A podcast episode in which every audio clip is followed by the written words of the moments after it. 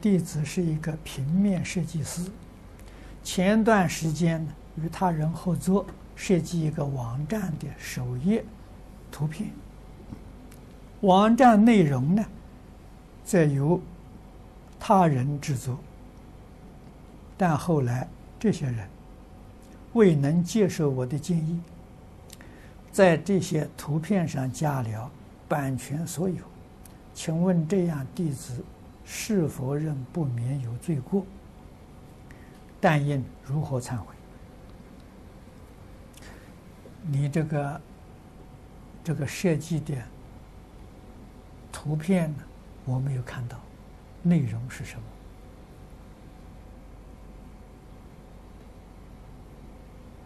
么？啊，这要看内容。如果内容不是佛法，那就无所谓。啊。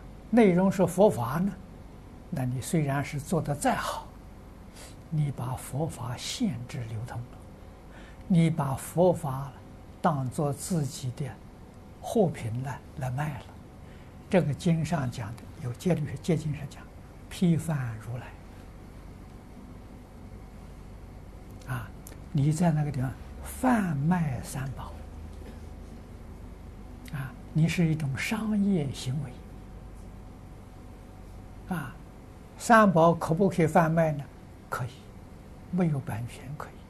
要有版权，我专利，别人不可以卖，只有我可以卖，那个问题就严重了。啊，那就严重。啊，所以一定要用恭敬心去做。啊，要常常有啊利他的一个念头。利他才是真正自利呀！啊，福报就大了。要是图这一点小利呀，你这一生当中，你所得到的这个利益，都是你命里有的，命里没有的，你一样得不到。那么这个福报得完之后，你后来是生生世世贫穷下贱，苦不堪言呐！